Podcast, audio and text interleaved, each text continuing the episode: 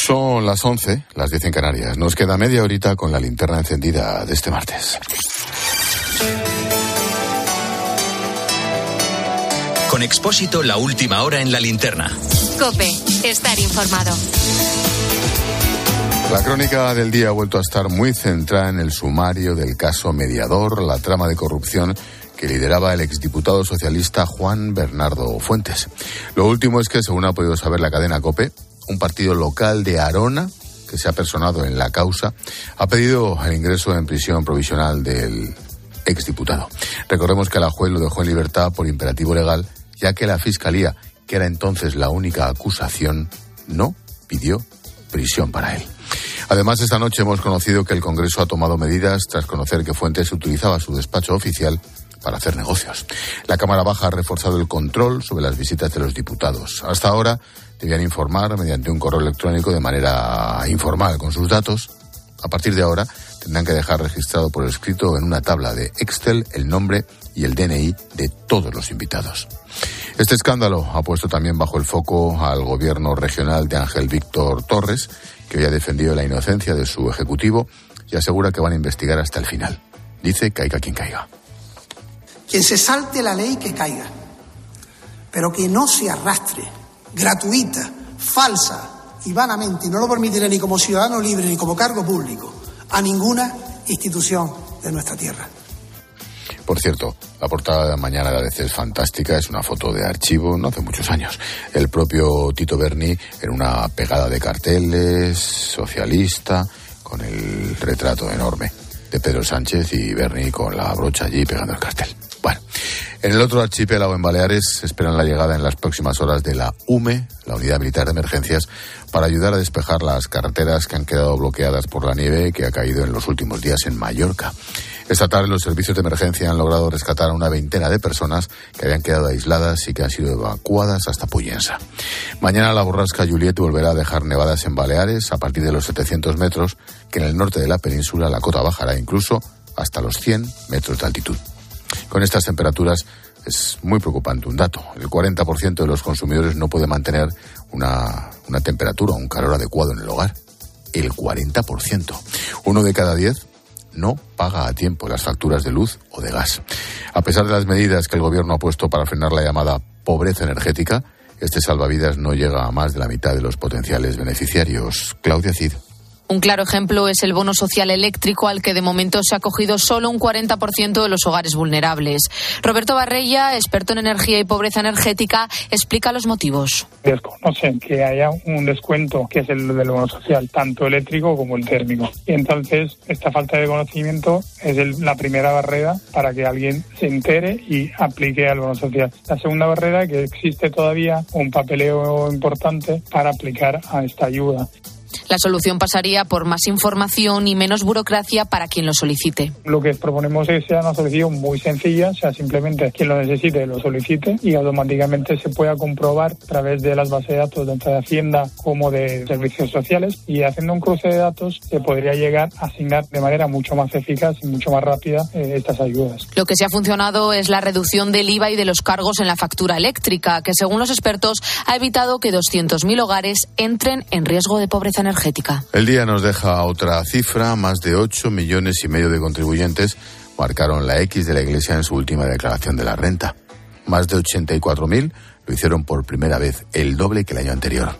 Este gesto voluntario y libre que realiza cada vez más gente ha provocado que la Iglesia logre un récord en recaudación. Fernando Jiménez Barrio Canal es vicesecretario para Asuntos Económicos de la Conferencia Episcopal. Yo creo que hay que darle la enhorabuena a los contribuyentes, que son los que deciden de manera privada en el momento de hacer la declaración de renta a quién quieren destinar este, este importe. Y nosotros le damos las gracias y les damos la, enhorabuena. Cambiamos de tema porque en Estados Unidos la defensa de Pablo Ibar ha pedido la revocación de su cadena perpetua ante el Tribunal de Apelaciones de Florida. Hablo del ciudadano hispano-estadounidense que lleva 26 años preso por un triple asesinato que él siempre niega. Sin embargo, el fiscal sí le hace responsable de esos hechos. Corresponsal, Juan Fierro, buenas noches. Buenas noches, Ángel. Tres años después de haber sido condenado a cadena perpetua en los Estados Unidos, el Tribunal de Apelaciones de West Palm Beach, en Florida, veía el caso de Pablo Ibar. El abogado de Ibar, Joe Cemento, pedía al tribunal, compuesto por tres jueces, la revocación de la sentencia y un nuevo juicio. Uh, Ibar, decía el abogado, ha pasado casi 26 años en prisión, 15 de ellos en el corredor de la muerte y durante todos estos años ha sido privado del derecho a un juicio justo. El abogado plantea el recurso ante las notables deficiencias e irregularidades tanto en la investigación como en los dos juicios previos. Para la fiscal del caso, Deborah Koenig, no hay duda, la persona que aparece en un vídeo de muy baja calidad es Pablo Ibar. El acusado en este caso, decía la fiscal, puede verse en un vídeo cometiendo los asesinatos.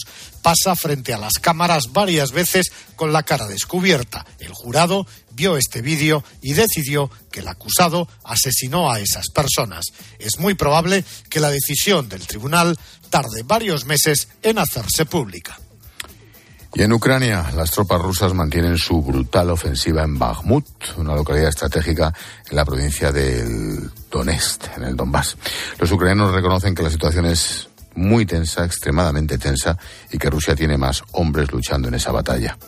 Mientras tanto, los civiles siguen pagando los efectos de la guerra. Hoy en COPE estamos poniendo el foco en los refugiados que está dejando este infierno. Manuel Ángel Gómez. Un 77% de los refugiados y desplazados ucranianos tiene intención de volver algún día a casa, pero solo el 12% piensa hacerlo en los próximos tres meses, según la encuesta realizada por Naciones Unidas. No quieren regresar todavía por falta de agua, de electricidad y de viviendas habitables.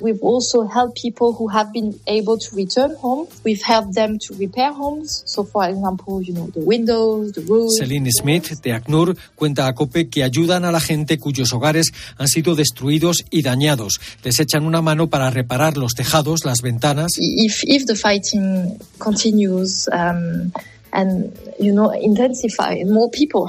Dice esta responsable del alto comisionado de Naciones Unidas para los Refugiados en Ucrania que si los combates van a más, si llega la ofensiva rusa anunciada, más gente abandonará sus casas.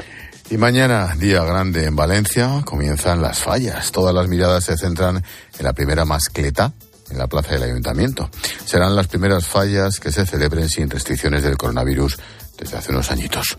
Cope Valencia, Ana Matamales.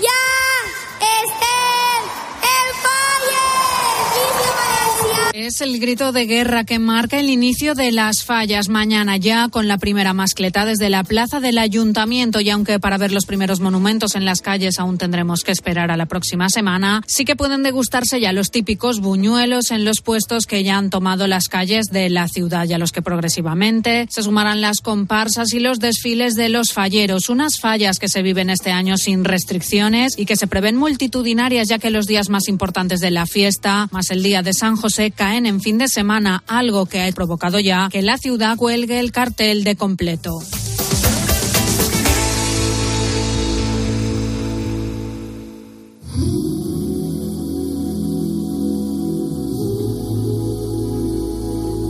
Escuchas la linterna.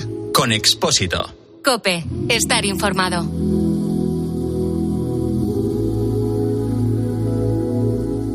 Que tener pasaporte para salir de, ahí, porque tiene que entrar en Mali. Y después desde Mali entramos en eh, Argelia. Y desde Argelia, Marruecos. Dicen que es un mes, pero eso es cuando no hay obstáculo en el camino.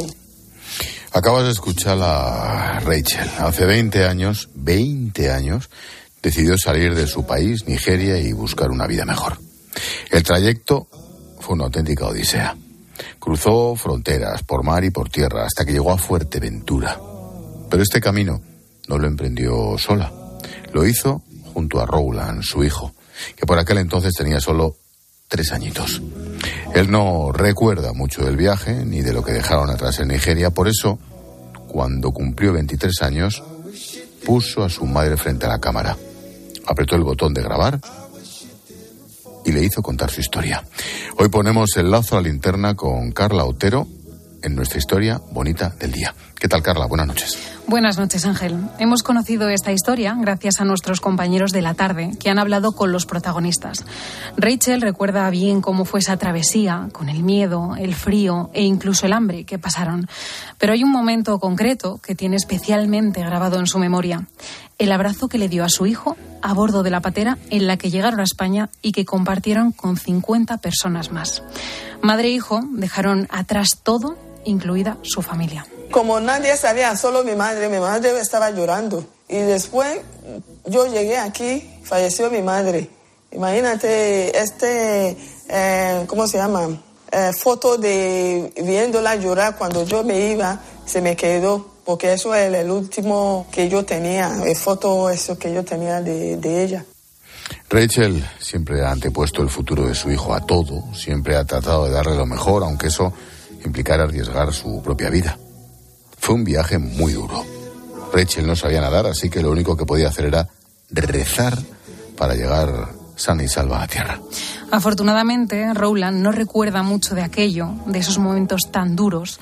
Apenas tiene un par de imágenes que se repiten en su cabeza. Tengo algún que otro recuerdo. Yo había vomitado y porque mi madre solo podía darme algún que otro batido. Lo recuerdo mucho porque me, como que me impactó. Y, y también otro pequeño recuerdo es cuando estábamos a punto de embarcar, pues mi madre y el, grupo de, de personas pues tenían que dormir en una especie de, habitación que había por ahí y estaba todo a oscuras.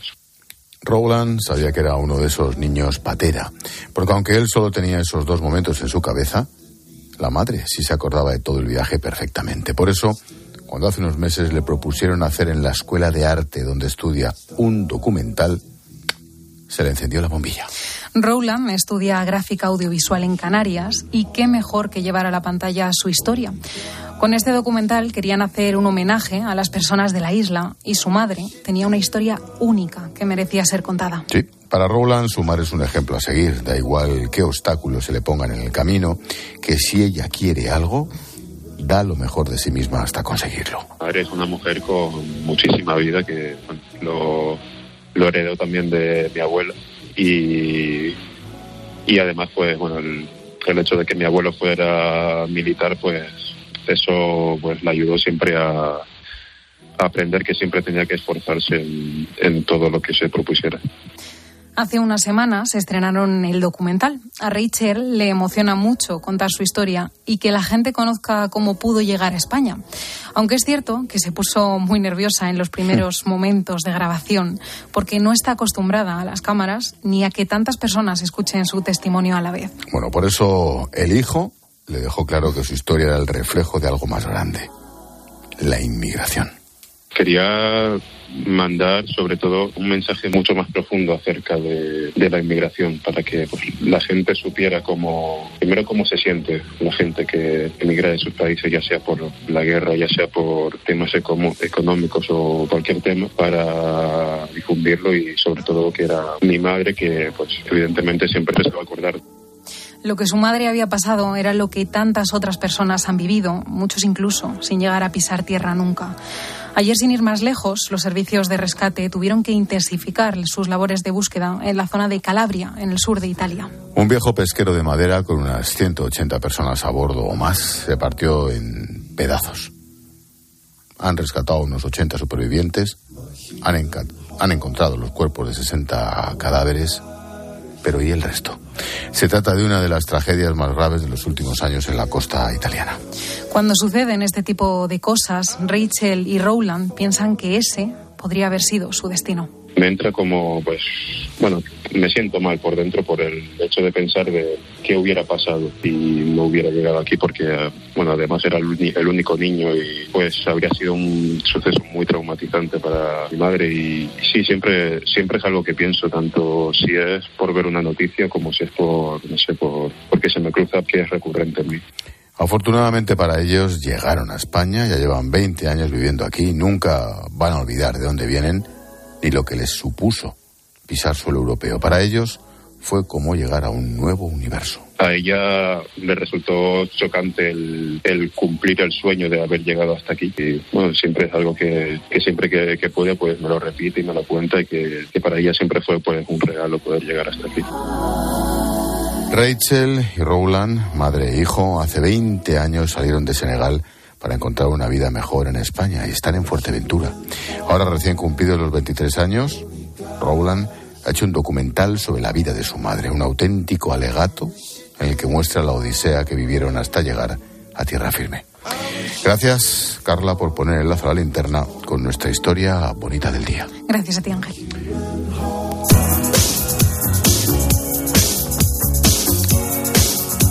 La postdata en la linterna la firma Juan Fernández Miranda. Hola, Juan. Hola, Ángel. Se ha muerto Juan Muñoz, el padre de Fray Perico y su borrico y del pirata Garrapata. Pero si me dan a elegir entre todas las vidas, yo escojo la del pirata cojo con bata de palo. La triste noticia llega en plena polémica por la obsesión de los ingleses por reescribir los libros infantiles. Al escritor Roald Dahl, el autor de Matilda o de las Brujas, le han retocado todas las palabras que puedan parecer ofensivas. Por ejemplo, ni August Glob es gordo, ni la señora Tweet es terriblemente fea, y un personaje no se puso blanco, sino pálido. Así se las gastan en Inglaterra, pero tenemos que estar preparados. Mi duda es si al pirata garrapata lo censurarán por llamar garrapata a un pirata o por llamar pirata a una garrapata. Una vez le pregunté a Darío Villanueva, entonces presidente de la Real Academia de la Lengua y que ahora está presentando libro, cuál es la mejor forma para que los escolares aprendan a disfrutar de la lectura. ¿Leer a los clásicos o leer libros de aventuras? Su respuesta fue clara. Leer, leer, leer. Se refería don Darío a que si leen a los clásicos, formarán su mente sobre los mejores pilares. Si prefieren libritos de aventuras, se engancharán a esa adictiva sensación de evadirse solo con la imaginación. Tres datos, dos positivos y uno negativo. En España hay 25 millones de lectores y más de la mitad de los españoles leemos libros al menos una vez por semana. Pero uno de cada tres españoles no lee un libro nunca. A mí me parece inconcebible, porque libros hay de todo tipo y para todos los públicos y para todas las situaciones personales.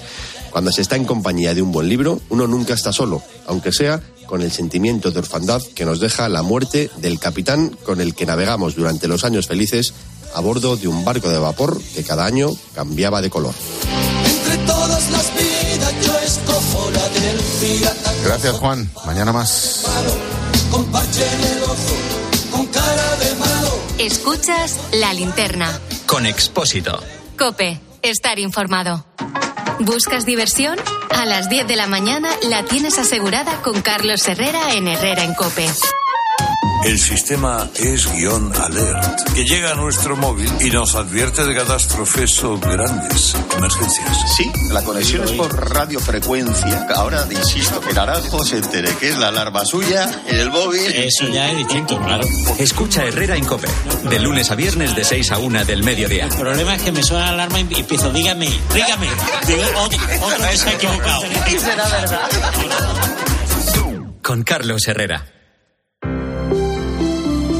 Buenas noches.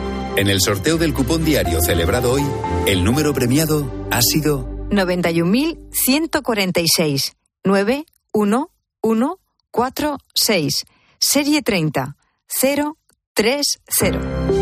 Mañana, como cada día, habrá un vendedor muy cerca de ti repartiendo ilusión. Y ya sabes, a todos los que jugáis a la 11, bien jugado.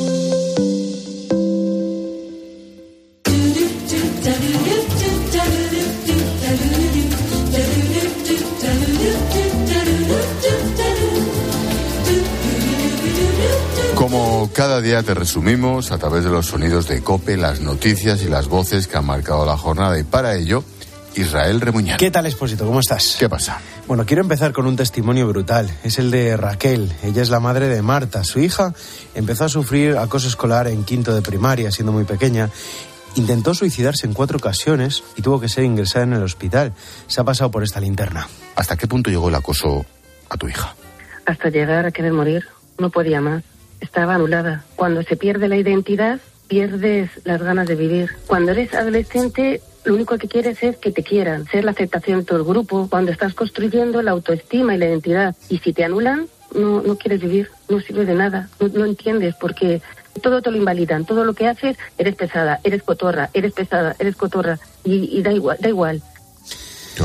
Y es que más del 33% de los niños conviven con un caso de acoso en su clase. Marta está saliendo adelante gracias al apoyo de su familia y el trabajo de psicólogos como Silvia Álava. Trabaja con niños y le preguntabas cómo es el perfil del agresor. Pues lo primero que tenemos que pensar es que hay muchísimas diferencias individuales, que incluso cualquier persona en un determinado momento eh, puede tener una conducta agresiva, porque no es que exista un perfil diciendo estos son. Vamos a tener muchos chicos y chicas que ellos previamente han sido víctimas se han metido con ellos y qué es lo que han hecho. Bueno, pues su estrategia es para que se dejen de meter conmigo, ahora yo me paso a ser también agresor ese agresor que antes fue víctima, ¿eh? que se convierte. Pero hoy en COPE han pasado más cosas. Expósito, por ejemplo, con Carlos Herrera estaba Oswald Aulestia, el mayor falsificador de obras de arte del mundo. Eh, en casa de Ricky Martin dices que había cuadros tuyos. Sí, primero hay que entender la sociedad americana y las fiestas se realizan en casa de los famosos, que ponen a disposición su casa y todas las empresas de decoración, de muebles, de lampadarios, de cuadros, ponen esta mercancía en la fiesta. Y conocí a Ricky Martin en esta ocasión. Mira, lo de los falsificadores de arte me ha hecho muchísima gracia, porque no les importa. No, les da igual tirar la cara y estaba en cope. sí, ¿qué pasa? ¿Qué Sí, Sí. yo, ¿y qué? Porque tiene que No, ser vale, complicado. Tendrá que ser un trabajo Te he complicado. falsificado el coche tal y cual, he copiado. Sí, ¿qué? No, vale, perdona. ¿Qué me dices? Bueno, oye, mira, hay una investigación curiosa que explicaban en la tarde de COPE y que vale la pena. Han demostrado el beneficio que tiene el heavy metal en pacientes que están en la UCI, mucho más que otros tipos de música. Lo explicaba Lorena Vega del Hospital de la Princesa en Madrid. Con la música heavy, todas las bandas cerebrales, casi todas cambiaban, pero sobre todo cambiaban las bandas que están relacionadas con la actividad cortical, que eso era muy interesante porque son las bandas que están relacionadas con la reactividad de la corteza. Y luego con la de Mozart, todas las bandas disminuían, pero brutalmente. El efecto tan claro que veíamos entre el heavy metal y la música de Mozart era Mira, increíble. mira, mira. ¿Ves? ¿Ves? Te pones esto, te vas a la cama. No te puedes dormir. Pues al revés, estás dormido, te pones esto, te despiertas. Claro, claro, mira, mira, mira, mira.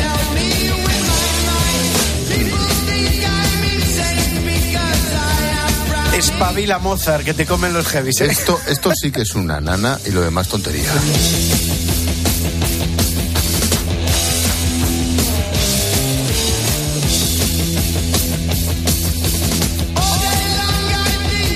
Cierto, y no querría interrumpir a Black Sabbath, pero tengo que hacerlo. Me hallo preocupado por mi puesto de Me, trabajo. me hallo preocupado.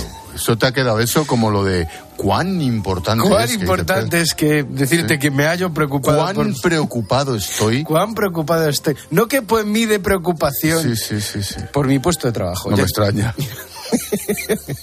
Dejémoslo ahí. No, poco, no. poco cuán estás Ya preocupado. entenderás por qué. Mira, mira, mira. que la peor parte se la está llevando Baleares. Desde allí nos llega el mensaje de un oyente que nos ha hecho casi casi una crónica sobre ese temporal. tres cuartas partes de la isla nevado, incluidas playas, por supuesto toda la Sierra Tramontana y pueblos tan pintorescos como Valdemosa, de ya, quedado atrapados. Vemos algunos claros ahora mismo, ¿eh? las nubes ya son menos densas, hemos pasado mucho frío. Pues eso, que casi se podría venir a trabajar aquí con nosotros porque nos ha hecho una crónica. Yo no sé por qué se ríe Silvia. Porque también peligra el suyo. Por eso te lo digo. Su curva, bueno, pero ya peligraba antes de esta crónica. Sí, pero yo me he dado cuenta de que somos prescindibles. ¿Te has dado cuenta ahora? O sea, ¿te has dado cuenta con esta crónica, tío? Sí, porque puedes pedir cuatro mensajes a oyentes y tú solo tiras. Tiras, vas tirando. Mensajes del tiempo, con Claro, y con dos. deportes se lo pides a otro, sucesos a otro y vas No, no, a mí lo que me sorprende es que te hayas dado cuenta hoy. Bueno, nunca es tarde. Que hoy te hayas hallado. Me haya hallado preocupado, es la realidad. Aunque si pierdo mi trabajo aquí me perdería también cosas como las que contabais a las 10 de la noche. Además de toda la polémica del caso mediador, que no es poca, Santi Morollón contaba otra cosa que pasaba desapercibida hasta que Agustín Peritu lo comentabais. Esta mañana en el debate sobre el estado de la nacionalidad, para decir que se va a investigar, caiga quien caiga, Eh, Santi, has dicho debate de la nacionalidad canaria. Sí, eh, se Sí. llama así oficialmente, es el Se debate llama sobre el estado de la nacionalidad canaria. Se, se confirma que el mundo se va a la mierda. Eh, ¿Sabes qué pasa? Que ya no me sorprende. Porque lo, lo he escuchado esta mañana y lo ha dicho un compañero Ya ha dicho, no, pues. que tiene el, el mismo problema que yo en la reunión, que tiene la voz sucia. Y entonces dicho, bueno, pues lo he oído mal. Pero luego lo ha dicho una compañera que tiene una voz maravillosa. Entonces me he dado cuenta que no estoy yo mal, está mal la humanidad. Es una gilipollez majestática, esférica. La mires por donde la mires es una gilipollez. A mí me No, no era partidario. Sí, sí. No, no le convencía a Agustín No. Peris lo de la nacionalidad canaria. Oye, es fantástico, ¿eh?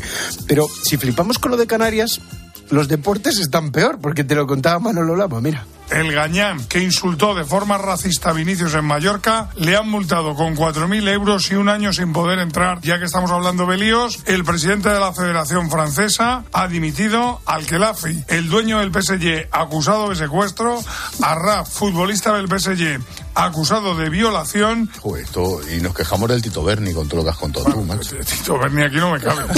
Vuelta al patio. Madre mía. Gracias, Lama.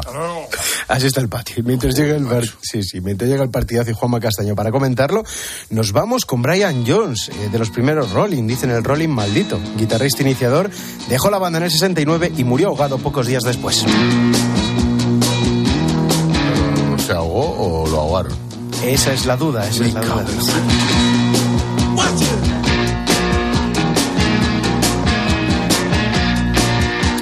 La verdad es que Brian Jones la palmó y lo sustituyó Keith Richards. No está mal, ¿eh? Sí, no, no, hombre, no está mal. No está mal. Con todo el respeto, ¿eh? A la familia Jones.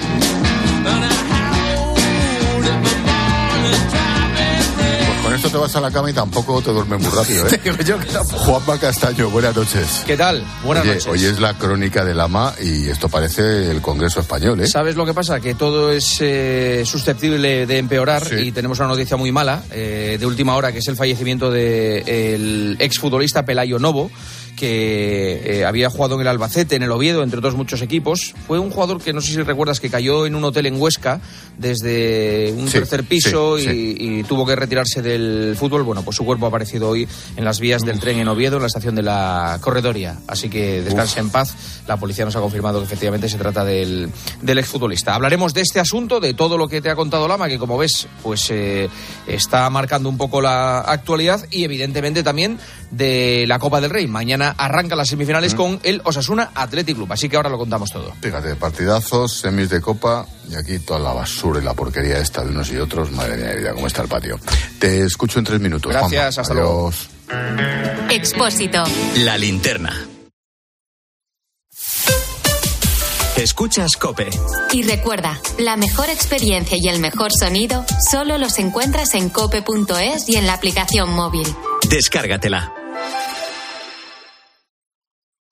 Dobla tu ahorro con Ocasión Plus. Hasta 6.000 euros de descuento en 7.000 coches. Y ahora con la mejor financiación del mercado, al 6,90%. Somos imbatibles. Ocasión Plus, ahora más cerca que nunca. Más de 60 centros a nivel nacional. Localiza tu centro más cercano en ocasiónplus.com. Abierto sábado y domingo. Una llamada de móvil, esa reunión eterna, recoger a los niños. Nos pasamos el día corriendo por estrés. ¿Cómo no vamos a tener dolor de cabeza? Gelocatil 650 con paracetamol bloquea eficazmente el dolor. Gelocatil, rápida absorción contra el dolor a partir de 14 años. De Ferrer, lea las instrucciones de este medicamento y consulte al farmacéutico. El 25 de mayo de 2006 se celebró por primera vez en la historia el Día Mundial del Orgullo Friki.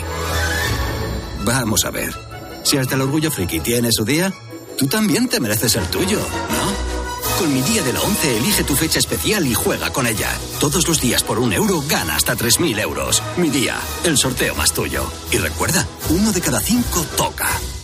Todos los que jugáis a la 11, bien jugado. Juega responsablemente y solo si eres mayor de edad. A la hora de alquilar, ¿eres un aventurero en busca de que te paguen el alquiler? ¿O confías en la única empresa que mantiene la morosidad en 0% en el alquiler? Cada día somos más los que disfrutamos de la protección de alquiler seguro. Llama ahora al 910-775-775. Alquiler seguro. 910-775-775. Si eres profesional de la construcción o la reforma, en Leroy Merlin estamos contigo, con más productos, más stock y mejores precios. Además, te ofrecemos facilidades de compra como la posibilidad de hacer tus pedidos por email o por teléfono, pago a distancia desde el móvil, descuentos exclusivos y bonificaciones mensuales en función de tu consumo. Únete al Club Pro y descubre muchas más ventajas. Leroy Merlin, ahora más pro. Dos cositas. La primera, me he quedado tirada y has tardado en venir a por mí. La segunda, yo me voy a la mutua. Vente a la mutua y además de un gran servicio de asistencia en carretera, te bajamos el precio de tus seguros, sea cual sea. Por esta y muchas cosas más, vente a la mutua. Llama al 91 555 5555 91 555 5555. Condiciones en mutua.es. ¿Buscas diversión? ¿Algún truco que tengáis para recordar cosas? Yo mi agenda, que es una agenda que me acompaña todos los días del año y a todas partes, en donde tengo apuntado cada cosa que A las 10 de la mañana la tienes asegurada con Carlos Herrera en Herrera en Cope. ¿Guardas todas las agendas que vas? Sí, porque de esa manera tengo control en qué han variado los años con las cosas. Tampoco en tu caso es mucho. Tú le podías haber hecho fotocopia a la de 1900. Sería la Escucha Herrera en Cope. De lunes a viernes de 6 a 1 del Con Carlos Herrera.